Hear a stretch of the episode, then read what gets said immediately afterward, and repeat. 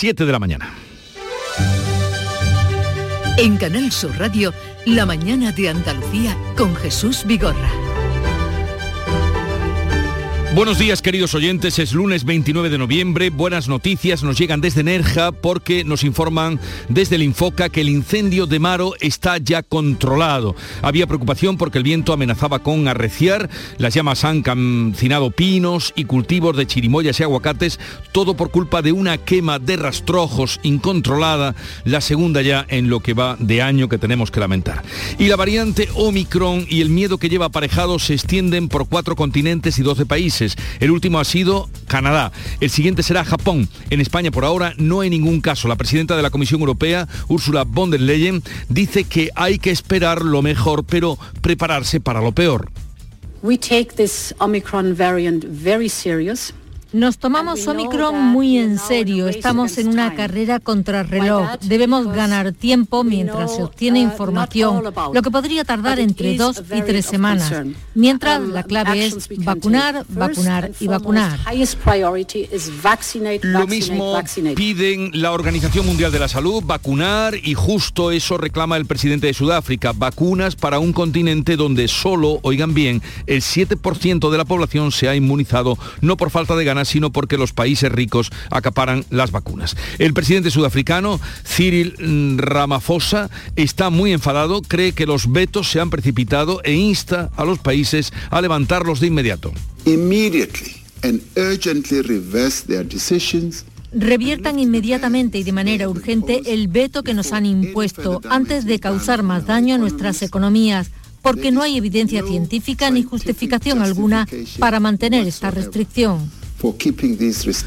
Allí en Sudáfrica hay al menos 150 españoles y entre ellos dos sevillanos. Vamos a hablar con uno de ellos a partir de las eh, ocho y media de la mañana y están esperando conseguir plaza en un vuelo de Lufthansa o de la KLM que los traiga de vuelta a España. Son las únicas compañías que están operando. El ministro de Exteriores, José Manuel Álvarez, trabaja para traerlos a todos cuanto antes. En caso de que eso no sea suficiente o que el tiempo apremie o que cambie las condiciones, estamos ya hablando con Iberia para fretar un vuelo especial exclusivamente con la idea de repatriarles. Pueden estar muy tranquilos, no vamos a escatimar esfuerzos, tiempo o dinero para traerles a España sanos y salvos. Y otro ministro, el de Agricultura, Luis Plana, se reúne hoy lunes con representantes de toda la cadena agroalimentaria. Va a tratar de calmarlos porque el viernes anunciaron movilizaciones por el incremento de los costes de producción que dicen son insostenibles. Y después de los adioses de ayer a Almudena Grandes en el tanatorio, hoy será su entierro en el cementerio civil de Madrid. La despidieron también en Rota, su pueblo de verano, donde encontraba la felicidad, donde tenía casa y muchos amigos como nuestro compañero Juan José Telle.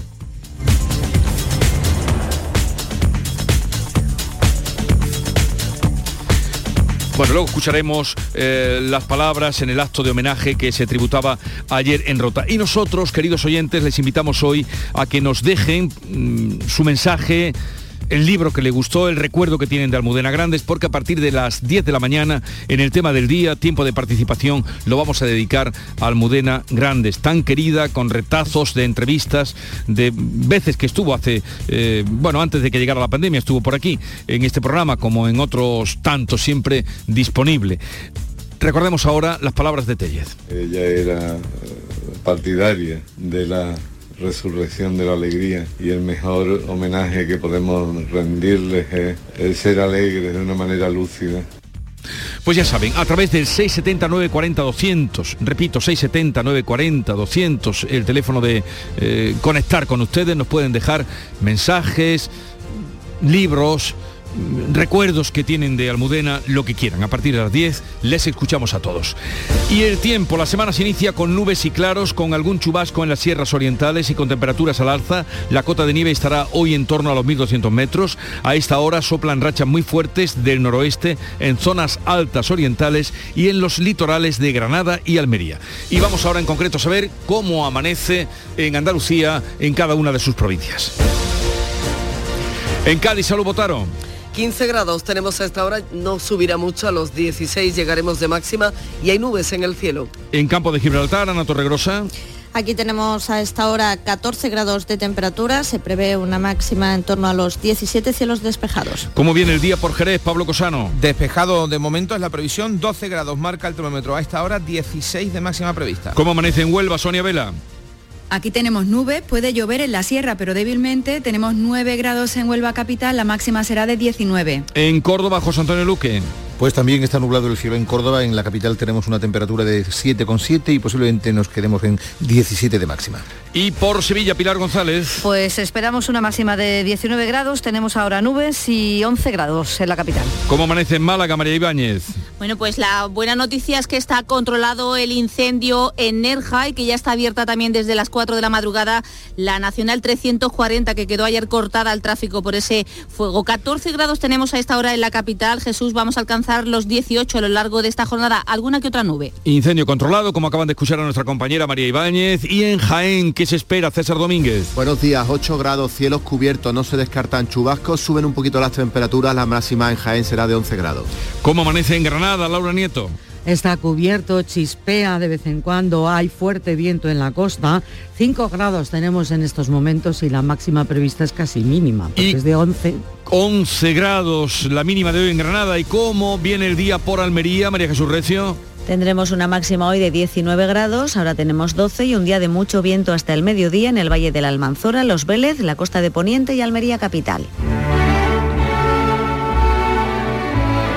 Más que confirmada está ya la sexta ola invasiva del coronavirus, vacunación, vacunación, prudencia, nos dicen, lo acabamos de escuchar, y el tempranillo sigue contando estas olas a su manera. Tempranillo de las olas. Lo dijo Miguel Hernández, también lo digo yo ahora. A ver, ¿cómo nos movemos? Pues como el mar, de ola en ola. Las olas de la pandemia que creíamos dos olas, y están hablando de seis, y no es para echarlo a broma, que más cerca cada día los contagios nos asoman. Y del verano, ¿se acuerdan? Ola de calor y gorda que achicharraba las calles y las casas, las personas. Y por si faltara alguna en este mar, toma, otras, olas y olas de frío y venga ropa y más ropa. Y si hablo de los inútiles, esa sí que es una ola. Antonio García Barbeito que volverá al filo de las 10 de la mañana con los romances perversos 7 y 7 minutos de la mañana.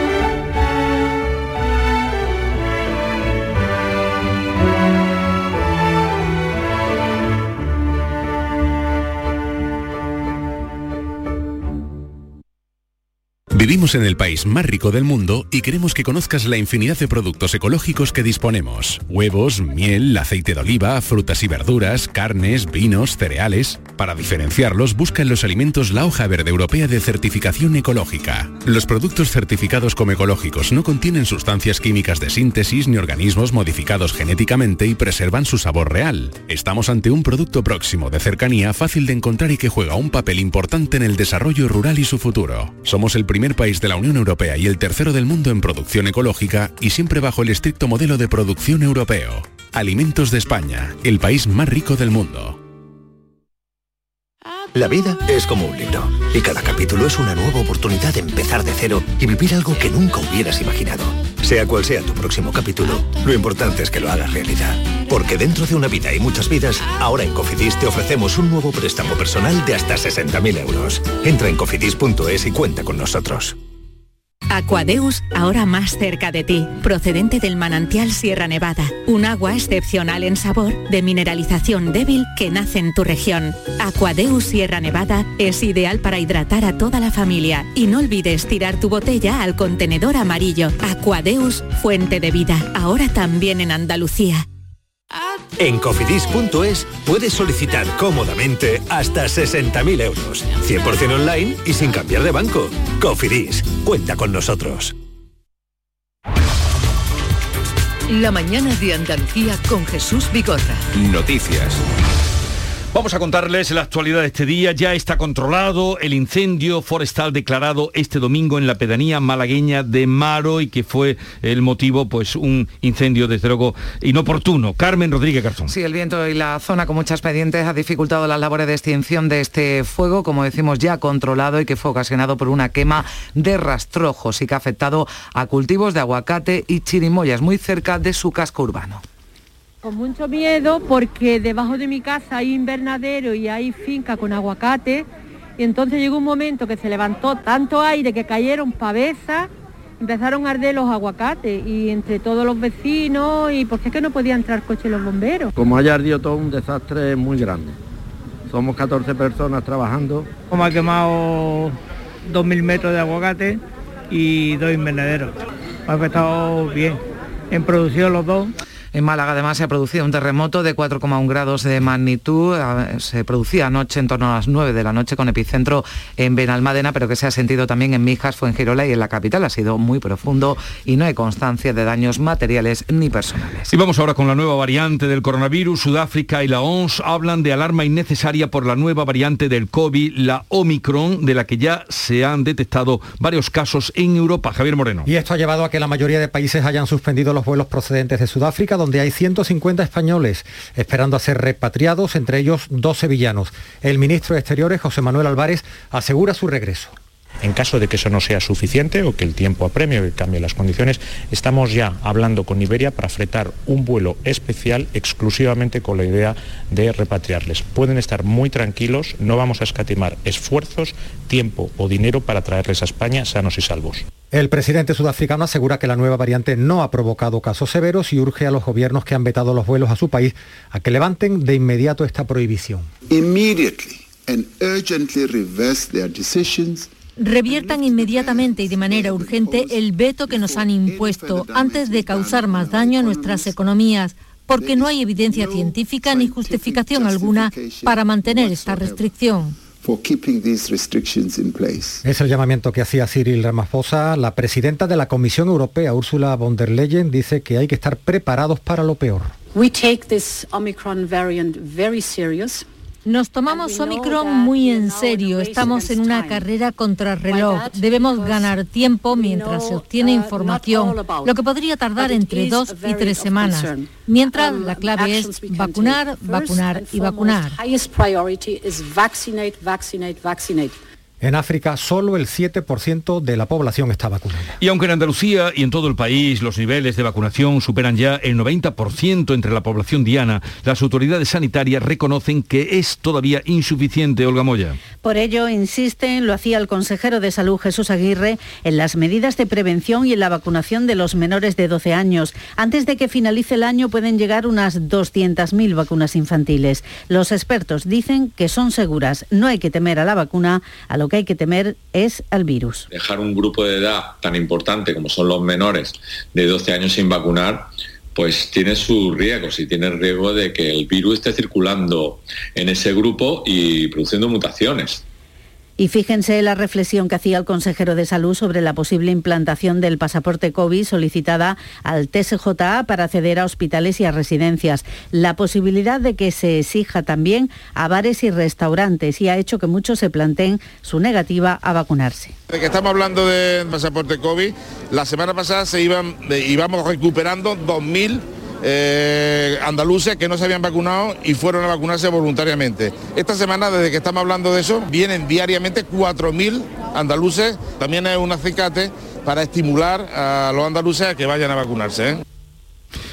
Y otro acicate, desde luego, para estimular es la información que dábamos hoy de que en el hospital de Málaga, la directora mismamente hablaba de que el 75% de las personas que están en la UCI son personas que no se habían vacunado otra llamada también para eh, la vacuna. El presidente de la Junta, cambiamos ahora de asunto, insiste en que no está por adelantar las elecciones, pero que se verá obligado a hacerlo si la oposición bloquea la acción del gobierno. Sí, Juanma Moreno dice que al contrario, que Vox no tiene ninguna ansiedad electoral, que, la que, que es la que les ha llevado, aseguraba este domingo en una entrevista en el diario La Razón, a vetar los presupuestos de la Junta para el año que viene, pese a que dieron su apoyo a los tres anteriores. Vox considera que el momento electoral eh, es suyo, es este el mejor momento electoral para ellos, ahora que Ciudadanos está a la baja y consideran que no deben de perder esta oportunidad y desde hace ya cinco meses llevan pidiendo elecciones. Y yo lo que le he repetido a vos es que primero hay que pensar en la, en la, sociedad y en los andaluces y después en las legítimas reivindicaciones o las legítimas intereses de las siglas. Vox respondía en Twitter al presidente donde incluso lo insultaba llamándole embustero. Asegura Manuel Gavira que el incumplimiento de lo pactado es lo que ha hecho que no respalden los presupuestos. El líder del PSOE andaluz, Juan Espada, ha negado la existencia de una pinza del PSOE con Vox y ha defendido la postura de su partido de no apoyar las cuentas de la Junta, pero también ha insistido en que no piensa bloquear la acción del Ejecutivo. Nosotros somos partido de gobierno, no somos acción de bloqueo.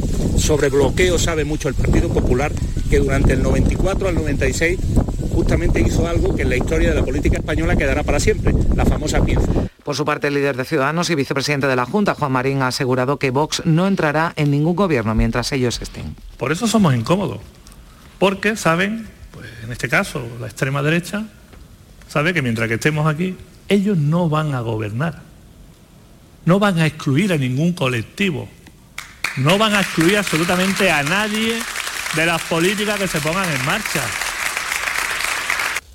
El rey volverá a presidir este lunes en Barcelona la entrega de los despachos a los nuevos jueces. El año pasado no lo hizo por decisión del gobierno y esto generó polémica. El Ejecutivo la justificó en la conveniencia de no generar crispación y de velar por la convivencia al coincidir con la inminente sentencia del Tribunal Supremo de inhabilitación del entonces presidente de la Generalitat, Kim Torra. La controversia se animó tras desvelar el presidente del Poder Judicial y del Supremo que Felipe VI le telefoneó para transmitirle que le hubiera gustado estar en el acto de entrega de esos diplomas. Pues veremos qué pasa hoy en esa sesión y por otra parte más de 6.000 personas han salido de los expedientes de regulación temporal de empleo, de los ERTES, en el último mes en Andalucía. La cifra actual se queda en algo más de 44.000 personas acogidas a esta prestación de las casi medio millón que hubo en mayo del año pasado debido a la pandemia. El delegado del Gobierno en Andalucía, Pedro Fernández, ha asegurado en este sentido que la recuperación económica está en camino y que las medidas están dando sus frutos. La recuperación está en camino y que medidas como los ERTE, establecidas por el Gobierno de España, están dando sus frutos y han conseguido proteger tanto a los trabajadores y trabajadoras como al tejido productivo. Un buen ejemplo de ello es que estamos volviendo al nivel de afiliación a la seguridad social previo a la crisis. La cementera cordobesa Cosmos llevará a cabo varios paros puntuales por los elevados costes de la energía. Los paros serán en un horno básico para la fabricación de cemento, una decisión empresarial que puede implicar despidos. La plantilla actual es de 50 trabajadores, aunque da empleo de forma indirecta a otros 300 operarios de auxiliares, que serán los primeros en sufrir las consecuencias, según Juan Carlos Castro del Comité de Empresa. No es lo mismo marchar con la fábrica al 100% que solo, simplemente quedarse como una molienda dentro de Córdoba. Las empresas auxiliares fijas tendrían una bajada muy grande y las empresas, mm, las personas de plantilla, pues también casi seguro que a la mitad. Ha quedado en libertad con orden de alejamiento el joven de 19 años acusado de la violación a una menor de 16 años en Dos Hermanas, Sevilla. Fue arrestado horas después de que la menor pidiera auxilio a una patrulla de la policía local. La chica fue trasladada a un centro hospitalario donde se comprobaron las lesiones que presentaba. Según la Policía Nacional, la víctima y el detenido habían estado juntos en una discoteca. Familiares, amigos y autoridades han despedido este domingo a Almudena Grandes, fallecida el sábado víctima de un cáncer a los 61 años. El ministro de Cultura, Miquel Iceta, considera que la muerte de la escritora madrileña es una pérdida irreparable.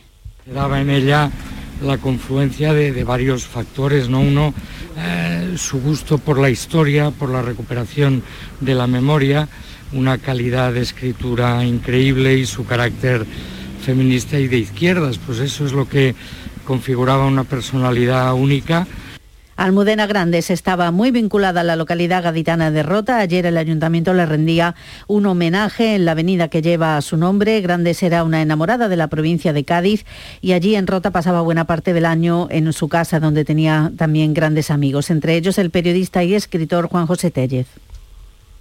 Ella era partidaria de la resurrección de la alegría y el mejor homenaje que podemos rendirles es, ser alegres de una manera lúcida.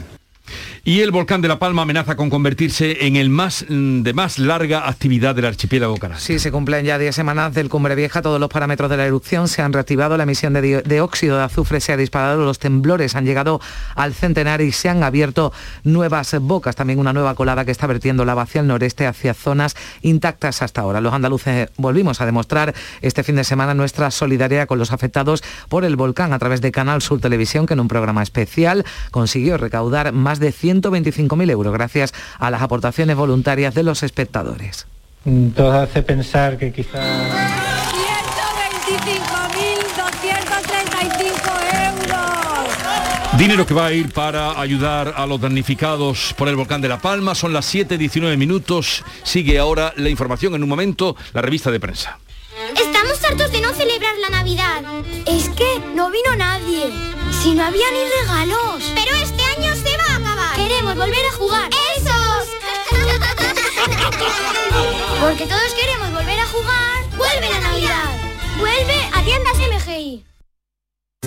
En Andalucía pescamos frescología.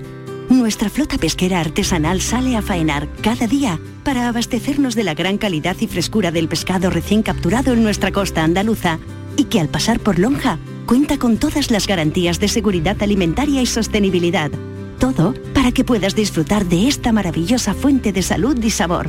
Porque el gusto por el mar y la pesca forman parte de nuestra cultura de la frescura y tradición. Consume pescado fresco andaluz.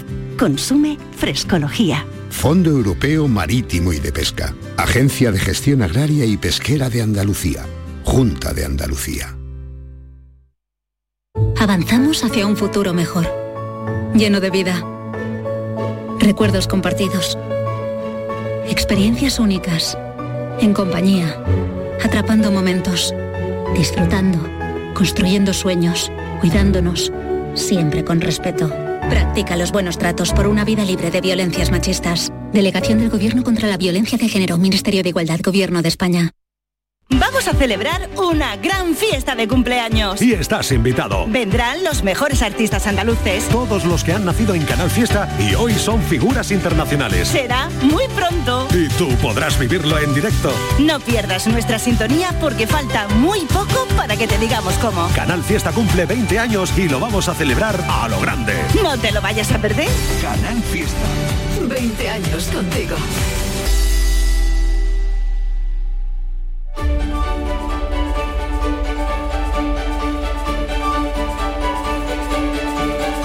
Y es la hora de la revista de prensa, zumo de periódicos con lo mejor de la prensa nacional e internacional. Paco Reyero, te escuchamos, buenos días. Hola, buenos días Jesús. Sí, el nuevo nombre que martillea a los medios nacionales y europeos es Omicron. El diario digital El Español titula El cierre de la Unión Europea no frena a Omicron. Hay casos en siete países, el mundo desarrollado en peligro por no vacunar a África. Subrayan en este digital. En otro, de Objective elevan la alerta más allá de nuestro continente. Consideran en The Objective que la nueva cepa del coronavirus se extiende por el mundo acelerando las restricciones. En el país recogen que el Reino Unido convoca una reunión de urgencia del G7. El confidencial también anota esta impresión general de alarma, aunque no obstante en el mismo confidencial hay una lectura crítica sobre esta nueva sensación. El titular es Sexta ola de sobrereacción. La Unión Europea revive las restricciones con las muertes en mínimos. En su columna de opinión para ABC, Ignacio Camacho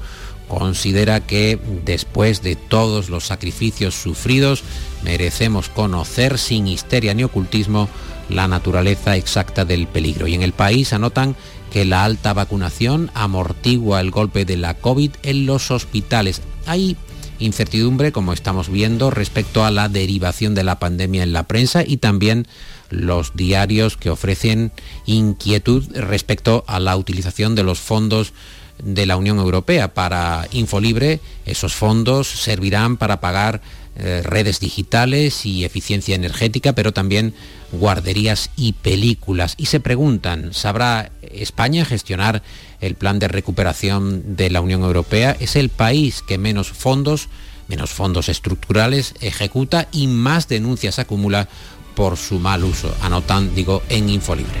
Bueno, vamos ahora con informaciones destacadas que has encontrado en los digitales, Paco. El Confidencial abre su edición con la geometría variable del Gobierno, apoyado en Bildu y en Esquerra para la aprobación de los presupuestos. El presidente Sánchez publica el Confidencial duplicará a Urcuyu la factura del cupo vasco en plena tirantez con el PNV. El acuerdo presupuestario ha devaluado el voto de los nacionalistas vascos. Por si fuera poco, la negociación del nuevo cupo guarda, anotan en el confidencial, una desagradable sorpresa para Urcuyu. Vitoria deberá pagar más por los gastos impropios de la seguridad social. Entrevista de portada en el país para Pilar Job, la ministra de Justicia, que considera que no hay mayoría para limitar la inviolabilidad del rey. El mundo nos informa de los planes fiscales del gobierno para 2023. Según este diario, el Ejecutivo de Sánchez planea subir los impuestos verdes hasta 7.500 millones, mientras los expertos señalan que la subida que prepara Hacienda golpeará sobre todo a las rentas bajas. Y en esa misma portada, entrevista con Salvador Illa, el secretario general del PSC, de los socialistas catalanes, que considera que la sentencia del Supremo, la que marca el 25% de horas lectivas en español en las escuelas catalanas, se tiene que cumplir porque no ataca el idioma catalán. Y lo dice Salvador Illa, ojo.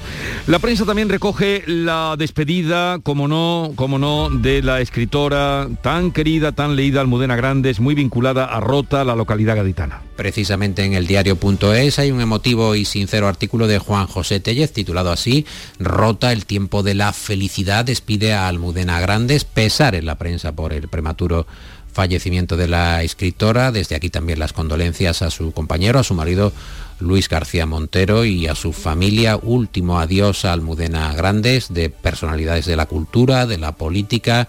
Escriben en el español, vemos en las fotografías de la prensa al presidente del gobierno, al ministro de Cultura, a Carmen Calvo, entre otros. En Info Libre la narradora que convirtió en héroes a los perdedores de la historia, con artículo de Benjamín Prado titulado Almudena, simplemente, sencillamente, donde leemos hay personas a las que solo quedándote sin palabras les puedes explicar cuánto las quieres. Adiós a la voz del compromiso, titula El País y por cierto que hablando de lectura y de escritura, considera el escritor Manuel Rivas, en una entrevista en Infolibre, que leer un libro una hora seguida es un triunfo de la humanidad. Y por último, páginas de internacional que destacaríamos.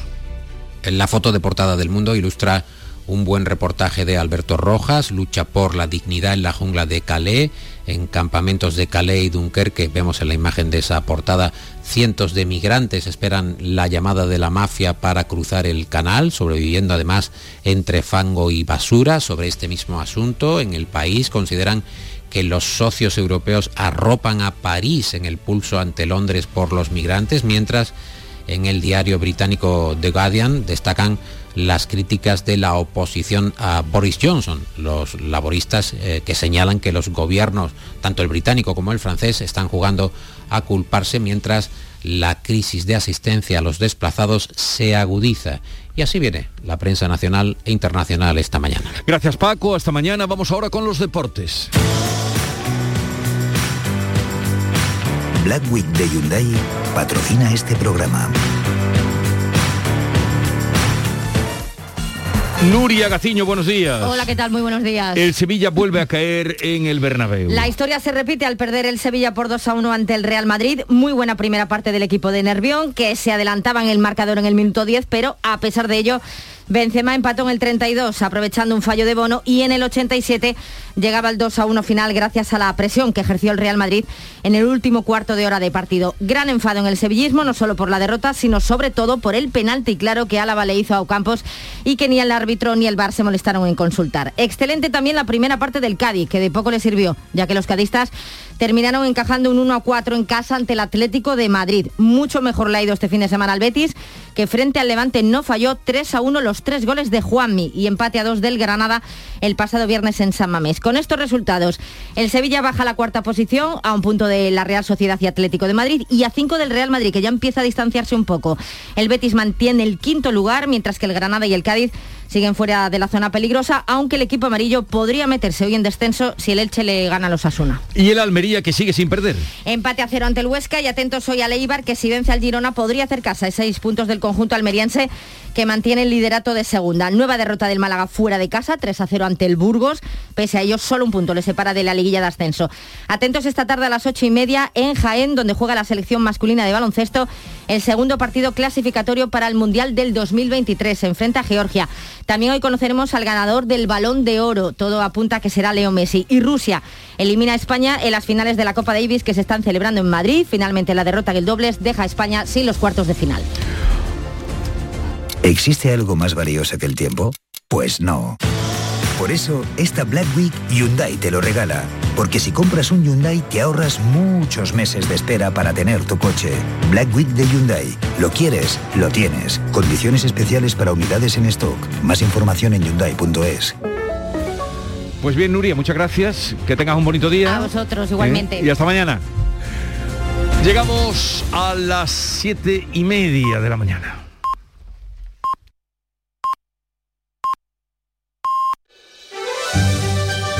En Canal Sur Radio, La mañana de Andalucía con Jesús Vigorra.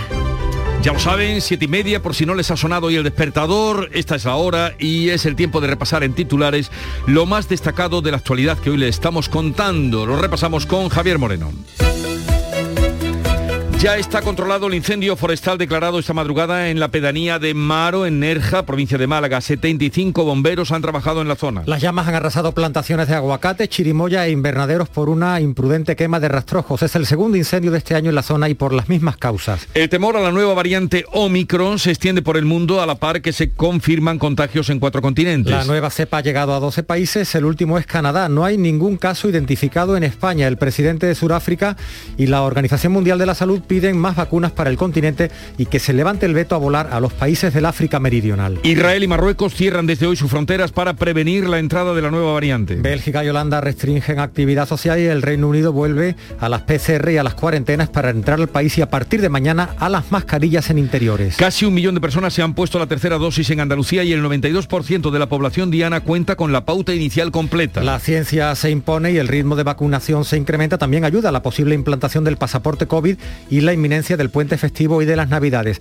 La vacunación de los menores de 12 años está cada vez más cerca. El presidente de la Junta insiste en que no adelantará elecciones a menos que PSOE, Podemos y Vox se alíen para bloquear su gobierno. El líder del PSOE andaluz, Juan Espadas, niega la existencia de una pinza y apunta a la debilidad del Ejecutivo que depende de Vox. Adiós a la escritora Almudena Grandes en Madrid y en Rota. Lectores, colegas, amigos y políticos han despedido en el tanatorio a la escritora fallecida en Madrid a los 61 años.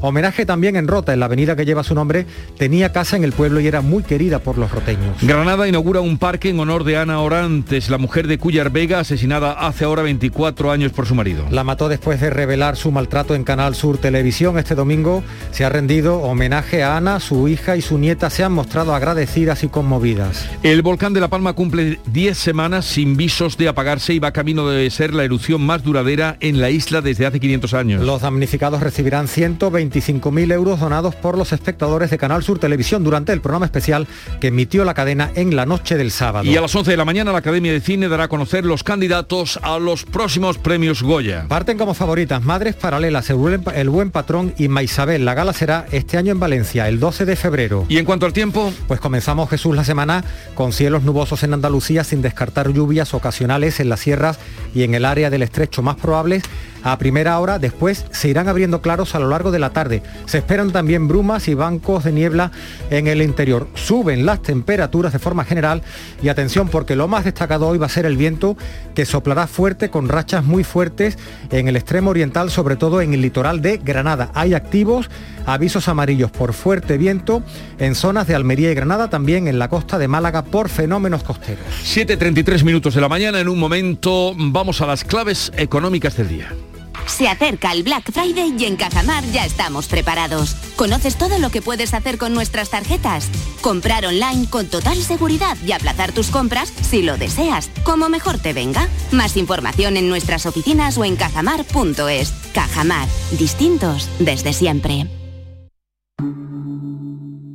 Montepío, ¿en qué podemos ayudarle? Inicio en breve mis vacaciones y antes me gustaría hacerme una revisión médica. No se preocupe, lo tiene cubierto. Puede concertar la cita con su médico por teléfono a través de nuestra web, con la garantía de Adeslas, entidad reaseguradora de los productos de salud de Montepío. Visite montepíoconductores.com. Montepío, lo tiene cubierto. Pipas Reyes son las pipas de siempre. Ahora encontrarás tus pipas Reyes más grandes, con más aroma, con más sabor y más duraderas. Tradición e innovación para traerte tus mejores pipas Reyes. Las del paquete rojo, tus pipas de siempre. Imagina que metes la mano en el bolsillo de tu abrigo y te encuentras un décimo de lotería de Navidad con una nota que pone... Estos días he soñado que me tocaba el gordo. Y en ese sueño siempre lo celebraba contigo. Feliz Navidad. Ahora imagina que en vez de recibirlo, eres tú quien lo envía. 22 de diciembre, sorteo de Navidad. Compartimos la suerte con quien compartimos la vida. Loterías te recuerda que juegues con responsabilidad y solo si eres mayor de edad. Las claves económicas con Paco Bocero. Paco, buenos días. Buenos días, Jesús. ¿Qué tal? ¿Cómo estás? Muy bien, aquí esperando las claves contigo. Oye, último lunes de noviembre y qué claves tenemos para estos días. Pues mira, llegamos al último mes del año con esta semana donde vamos a tener muchas claves económicas importantes después de los acontecimientos de la pasada. Al final, el viernes acabó siendo un auténtico Black Friday, un auténtico viernes negro, pero para las bolsas, por el temor al impacto de esta sexta ola del COVID. Así que empezamos con una de las claves de la semana, la incertidumbre respecto a la dimensión del impacto de esta nueva ola. Una incertidumbre que no está solamente en los mercados, los financieros y de la energía. Por ejemplo, los precios del petróleo también bajaron el viernes, descontando las nuevas restricciones en los movimientos. Pero subieron los del gas, además de las expectativas generales cara a la campaña navideña. Bueno, una situación puntual que parece haber deshecho muchas previsiones económicas, ¿no?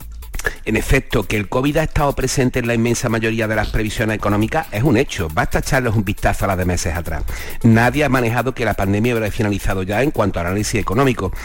Pero muy poco habían contado con una reaparición tan virulenta y ahí tenemos los casos concretos de Alemania o Portugal. Dicho lo cual, vamos a la segunda clave de la semana, la inflación una vez más. En apenas hora y media vamos a conocer el dato adelantado de noviembre de nuestro país y a las dos se va a publicar el alemán. El de nuestro país una consideración. Con la inflación de noviembre deben de revisarse tasas y alzas, especialmente las pensiones.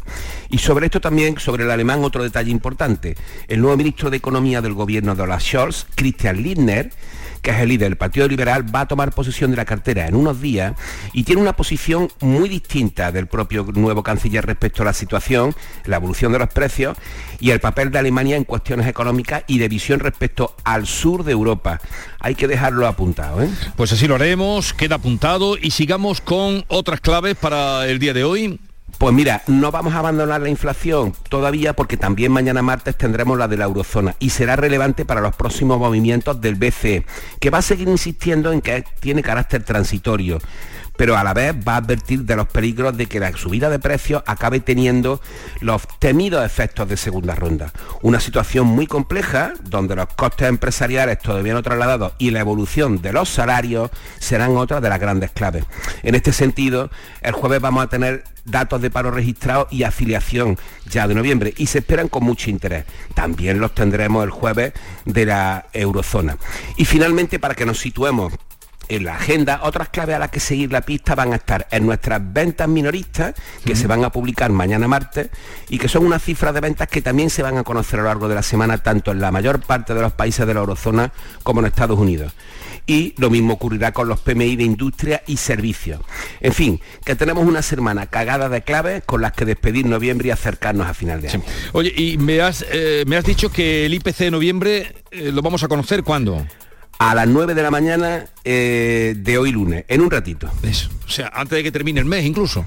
¿Cómo que Claro, sí, sí, antes de que termine el mes. es, definitivo, ¿eh? porque la otra vez ya viste el jarro de agua fría que nos es el dato adelantado, pero el dato adelantado suele ya ser muy preciso, suele ser ya prácticamente el dato eh, definitivo. Con lo cual ya te digo que este lunes la atención se va a disparar en torno al IPC. Al IPC. Estaremos pendientes a partir de las 9 de la mañana, como de tantas cosas. Paco, vocero, que tengas un bonito día.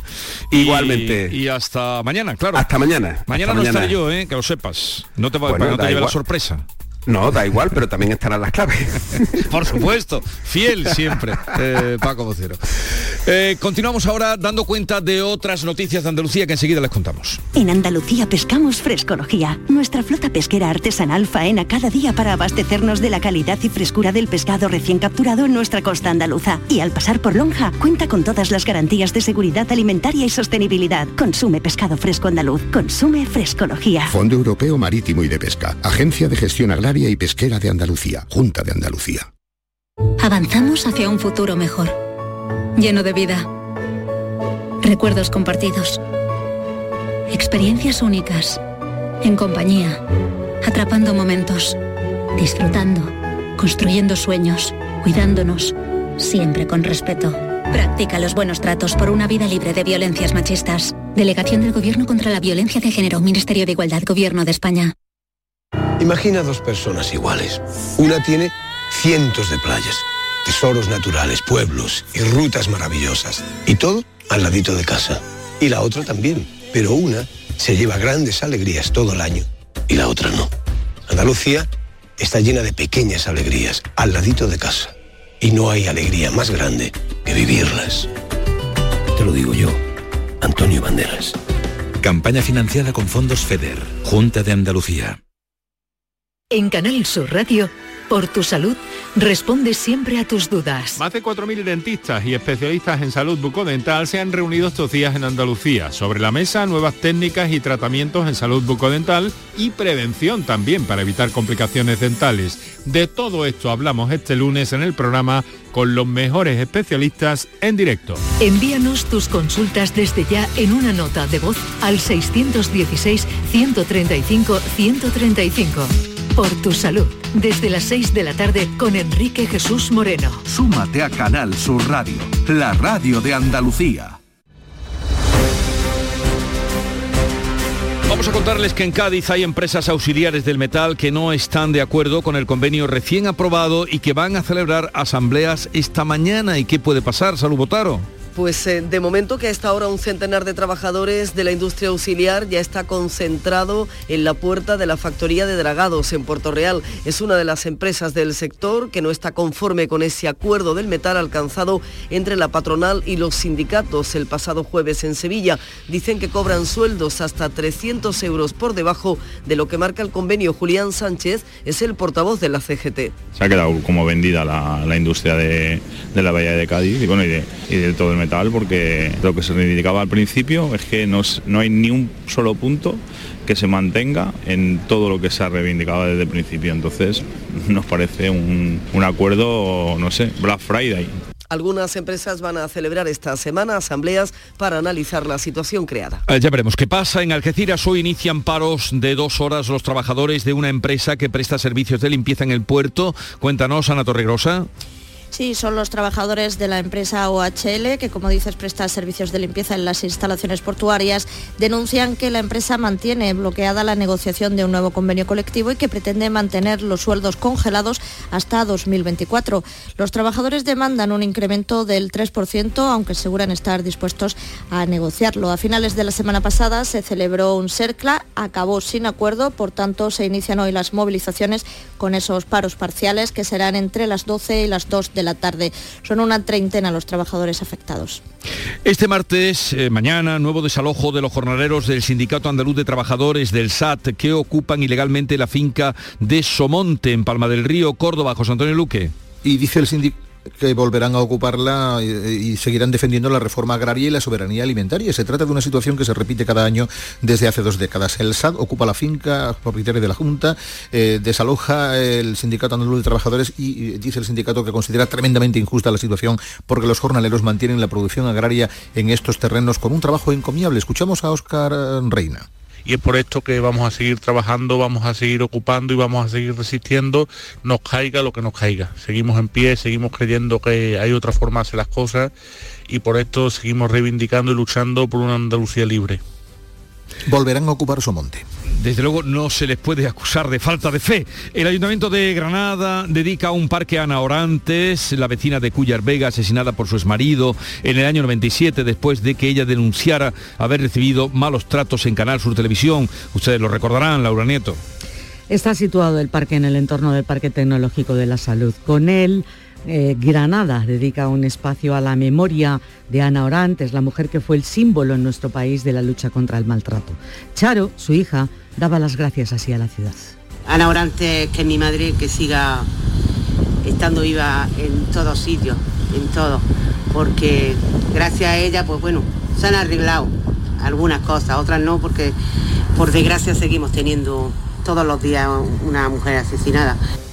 El Ayuntamiento de Granada salda así una deuda con una mujer valiente cuyo asesinato supuso un punto de inflexión en la lucha contra la violencia machista. Hoy se conmemoran los 200 años de las bodegas Barbadillo de Sanlúcar. Pablo Cosano. Pues sí, cumplen 200 años, llevan 2021 celebrándolo como no podía ser de otro modo. Entre otras actividades, cada mes organizan una cata exclusiva, sumillería efímera, en la que los mejores sumilleres del mundo han acudido a dirigir un almuerzo para 30 personas emparejando su cocina con los eh, mejores vinos de Barbadillo. La bodega nació por el impulso de dos indianos burgaleses que se asentaron en Sanlúcar después de regresar de México. Hoy será el acto central de este bicentenario que se va a desarrollar en uno de los tesoros de la compañía, que es además de los vinos, la bodega La Arboledilla, uno de los grandes ejemplos de bodega tipo catedral que hay en el marco de Jerez. El evento va a estar presidido por el presidente de la Junta, Juanma Moreno. Pues llegamos así a las 7.45 minutos de la mañana, 8 menos cuarto, tiempo ahora para la información local.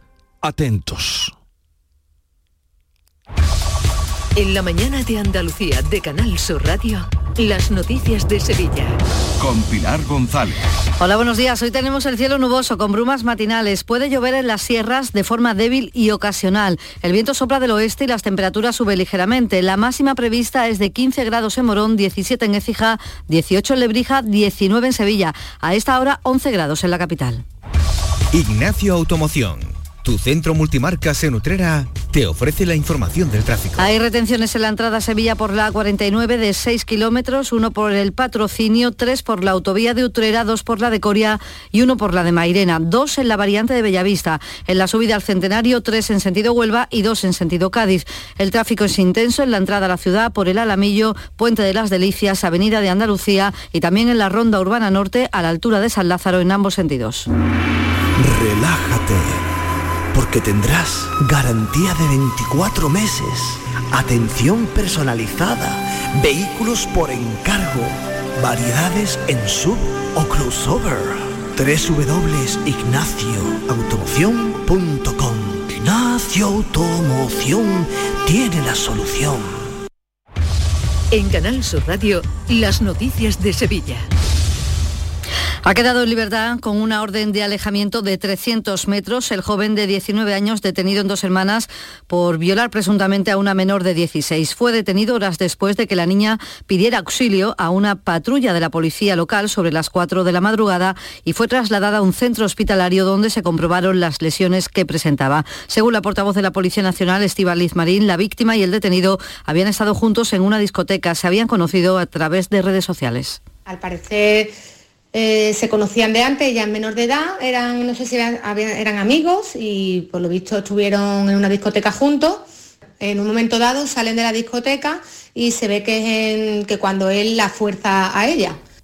La Audiencia Nacional ha condenado a ocho meses de cárcel a un joven marroquí de 24 años que preparaba un atentado terrorista en Sevilla en la Semana Santa de 2019, cuando fue detenido. Estaba en contacto directo con otro terrorista que está ya en prisión en Marruecos. Se formó para fabricar explosivos, se preparó físicamente para cometer el atentado en la capital y en su domicilio la policía halló también más de un centenar de fotografías de lugares de concentración turística o edificios religiosos como la catedral y también el estadio del Sevilla. Y hablamos ya de coronavirus porque 38 personas siguen hospitalizadas en nuestra provincia por COVID, 5 están en UCI. Hay 211.000 personas vacunadas ya con la tercera dosis. De estas, más de 158.000 son mayores de 70 años. Mañana martes, el punto de vacunación del antiguo Hospital Militar se cierra y se traslada a Ramón y Cajal, a la Facultad de Derecho. Estará, por tanto, operativo desde el 1 de diciembre y abrirá también los próximos festivos 6 y 8 de diciembre los centros de salud de Sevilla Capital están asumiendo el grueso de la vacunación con COVID con cita previa.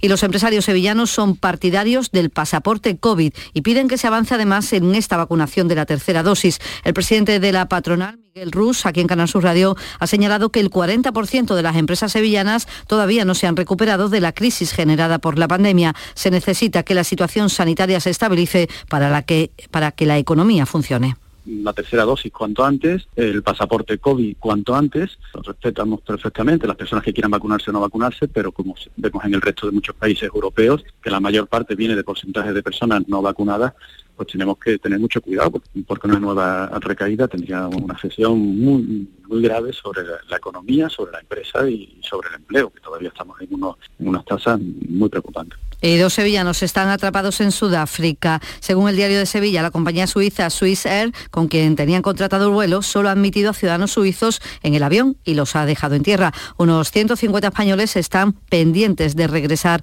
a España. El ministro de Exteriores, José Manuel Álvarez, trabaja para repatriarlos a todos cuanto antes. Estamos ya hablando con Iberia para fretar un vuelo especial exclusivamente con la idea de repatriarles. Pueden estar muy tranquilos, no vamos a escatimar esfuerzos, tiempo o dinero para traerles a España sanos y salvos. 7 de la mañana y 49 minutos. Cuenta la voz de un sabio que para saber de Sevilla le preguntó al giraldillo por los lugares más bellos del barrio de Santa Cruz. Y este le respondió. Con aires de azar, maestranza y catedral, la hostería del Laurel has de visitar y en ella sus tapas, vinos y demás viandas probar. La Hostería del Laurel. Visítenos en Plaza de los Venerables 5 o a través de nuestra web lahosteriadellaurel.com. Porque si le preguntas al giraldillo, Hostería del Laurel, no te la dejes atrás. Foro Flamenco de Canal Sur. Este 3 de diciembre descubre tres grandes artistas del flamenco. La voz de Antonio Ortega Hijo y de Alicia Morales y la guitarra de David de Araal. Foro Flamenco de Canal Sur. Desde las 7 de la tarde en el Teatro Fundación Cajasol de Sevilla. Entrada libre previa recogida de invitaciones en taquilla de la Fundación Cajasol. Calle Álvarez Quintero, Sevilla. Con el patrocinio de la Fundación Cajasol. Las noticias de Sevilla. Canal Sur Radio. La semana que comienza hoy termina en un gran puente y se espera una gran ocupación de hoteles y casas rurales de la sierra. Sin embargo, dice el presidente de los hoteleros sevillanos, Manuel Cornax, en la capital se estará muy a expensas del tiempo porque el clima, dice, influirá en el turista nacional a la hora de escoger destino depende de que haga buen tiempo y bueno, parte de la clientela nacional pues va hacia las playas, eh, que haya nieve, eh, parte de la clientela nacional va a las estaciones de esquí y eso pues lógicamente influye en los destinos del interior. Eh, también es un momento ahora en el que se empiezan a hacer esas reservas pues para, para el puente y tenemos que ir viendo cómo evoluciona.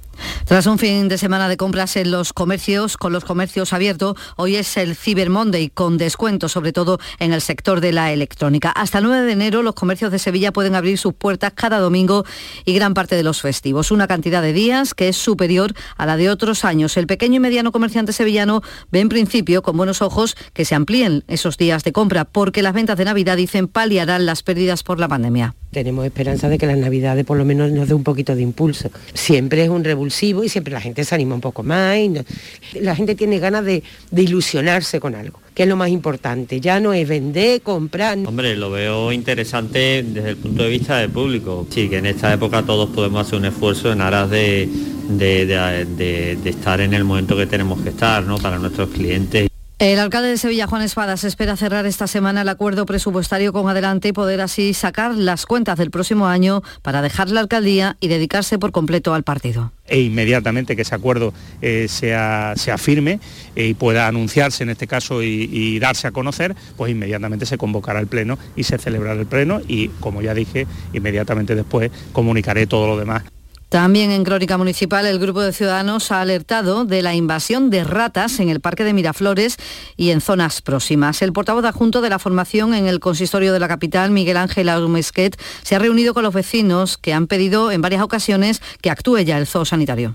Hace ya casi dos años que se llevó a cabo la última desinfección del parque por parte de los técnicos del sanitario y los vecinos se sorprenden que desde el distrito no se ha dado respuesta alguna a los correos electrónicos que se han enviado al ayuntamiento, al distrito y al propio sanitario. Y en Pinomontano los vecinos denuncian un incendio intencionado en un parque infantil, mientras que la plataforma del Cerro del Águila contra el centro de transeúntes que el ayuntamiento quiere abrir allí en Itasa ya tienen mil seguidores. Continúan además con las protestas contra la instalación de este centro en el barrio. El laboral, representantes sindicales y la dirección de Unicaja han acordado reunirse mañana martes para seguir negociando las condiciones del ERE que plantea la entidad y que afectaría a 41 de los 225 trabajadores que hay en el caso de Sevilla. El portavoz de UGT, Antonio Prieto, asegura que son las peores condiciones de extinción de un contrato planteadas hasta el momento en el sector.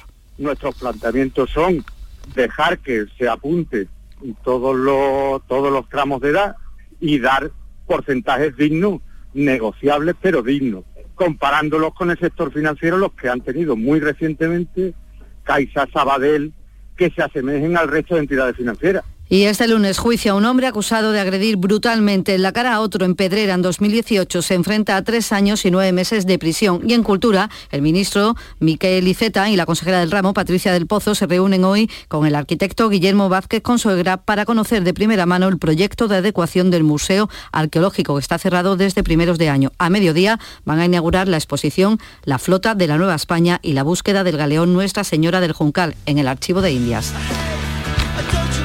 Y esto que oyen es Cracker, la banda de rock norteamericana que actúa esta noche en la Sala X. A esta hora 9 grados en Coripe, también en el Ronquillo, en Gines y 11 grados en Sevilla.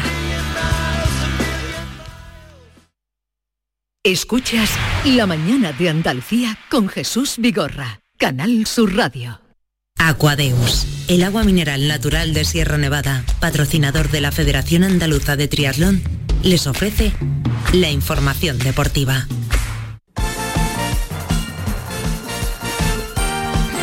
Ocho menos cinco minutos, eh, tiempo ya para el deporte. Nuria Gaciño, ¿qué tal? Muy buenos días. Hola, buenos días. Bueno, nos dejó ese, eh, esa derrota esta pasada noche del Sevilla, una hmm. eh, derrota injusta según ha reconocido incluso el entrenador del Real Madrid. Sí, porque se estaba dando un partido para que la historia no se repitiese, una muy buena primera parte del Sevilla que empezó ganando, marcaba en el minuto 10 Rafa Mir, pero un fallo de Bono en la recepción del balón pues propició que en el 32 Benzema que no perdona, empatas el encuentro. De todos modos, el Sevilla no flojeó, plantó cara hasta el último cuarto de hora cuando el Madrid comenzó a ejercer una gran presión que terminó con el gol de la victoria para los madridistas. Ya sabemos que con el Real Madrid no se puede hacer concesiones, pero también hay que tener en cuenta los elementos externos y contra estos es difícil luchar. Nos referimos a ese penalti que Alaba comete sobre Ocampos y que ni el árbitro ni el VAR se molestaron en revisar. De ello se ha quejado el director deportivo del Sevilla, Monchi es una, zancadilla. Ahí no hay visión, ni hay doble, esto no, es, esto no es subjetivo, esto es objetivo, es penalti. Yo no me vi cabrado por la jugada, yo esto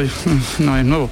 Con pena, ¿no? Porque creo que hemos hecho un muy buen partido, creo que hemos sido superiores al Madrid, al Real Madrid prácticamente todo el partido. Creo que el primer tiempo es muy injusto que nos fuéramos con 1-1, pero bueno, el fútbol, la justicia a veces no, no es, cuestión de, es cuestión de méritos, ¿no? Y posiblemente nosotros no hemos estado afortunados en las dos áreas y eso nos ha penalizado. Yo creo que lo justo hubiera sido una victoria del Sevilla y como no, un, empate. Eh, volvemos a lo mismo. La justicia en el fútbol no existe. Bueno, pues al menos un empate, ¿no? Algo de razón debe tener, porque como decías, como comentabas mm. tú, hasta Ancelotti, el técnico del Real Madrid, pues reconocía que el partido debió quedar en tablas. Sí, al final, claro, hemos tenido la suerte de marcar. Yo creo honestamente que el empate era más justo para este partido. Yo pienso también que no merece, Madrid no merecía de perder. Y antes de esa derrota del Sevilla, otro andaluz, en este caso el Cádiz, que caía derrotado por goleada ante el Atlético de Madrid. Y que hacía también una primera parte bastante buena. Eh, parece que también se repite la historia con el conjunto cadista, que cuando hace bien las cosas, al menos como las quiere Cervera, termina perdiendo y esta vez con un marcador pues muy contundente, 1 a 4 ante el Atlético de Madrid que vaya a la hora y el rival que eligió para resarcirse de ese varapalo de la Champions. Mira, me preocupa que jugando bien no somos capaces de meter un gol y luego por supuesto me, preocupa que cuando nos ponemos por detrás el equipo, no sé si mentalmente, físicamente, técnicamente, tácticamente o como queréis llamarlo, eh, no se parece en, nada a lo que tiene que ser un equipo de primera división. Bueno, pues eh, derrotas del Sevilla, del Cádiz, pero la jornada de ayer nos dejaba una victoria importantísima para el Betis ante el colista, ante el Levante. Frente al Levante que no falló, cosa que agradecen Granada y Cádiz, que un rival directo se hunda aún más en la tabla. 3 a 1, los tres goles de Juanmi, de lo que nos alegramos no solo Pellegrini, sino todos porque lo ha pasado muy mal con esa lesión de larga duración. Bueno, sorprendente, ¿no? Yo a Juanmi lo conozco de Málaga, que debutó como juvenil, con casi era juvenil en el equipo nuestro yo creo que aquí en el Betis desgraciadamente tuvo bastante mala fortuna estar casi un año parado en mucho tiempo, pero Juan es una persona que trabaja siempre mucho, si está afuera y entra cinco minutos tiene, la predisposición para jugar esos cinco minutos, así que me alegro mucho por él y su trabajo está viendo ¿no retribuido con, con goles. Y empate a dos del Granada el pasado viernes en Samamés, así que con estos resultados el Sevilla baja a la cuarta posición y el Betis mantiene el quinto lugar, mientras que el Granada y el Cádiz siguen fuera de la zona peligrosa, aunque el equipo amarillo podría meterse hoy en descenso si el Elche le gana a Osasuna. Bueno, pues esto en primera, en segunda división, el Almería eh, empató esta, en esta jornada. Empate a cero ante el Huesca y atentos hoy al Eibar, que si vence al Girona podría acercarse a seis puntos del conjunto almeriense, que mantiene el liderato de segunda división. El Málaga perdió 3 a 0 ante el Burgos, pese a ello solo un punto le separa de la liguilla de ascenso. Y hoy tenemos que estar pendientes a las 8 y media de la tarde de la selección masculina de baloncesto que juega en Jaén disputa el segundo partido clasificatorio para el Mundial del 2023 ante Georgia, después de esa victoria del viernes ante Ucrania. Hoy conoceremos si eh, Messi además se lleva el balón de oro y España en Copa Davis ha sido eliminada. Bueno, pues hasta aquí el deporte con todas estas noticias. Gracias, Nuria. Aquadeus, ahora más cerca de ti, procedente del manantial Sierra Nevada, un agua excepcional en sabor, de mineralización débil que nace en tu región. Aquadeus Sierra Nevada es ideal para hidratar a toda la familia y no olvides tirar tu botella al contenedor amarillo. Aquadeus, fuente de vida, ahora también en Andalucía.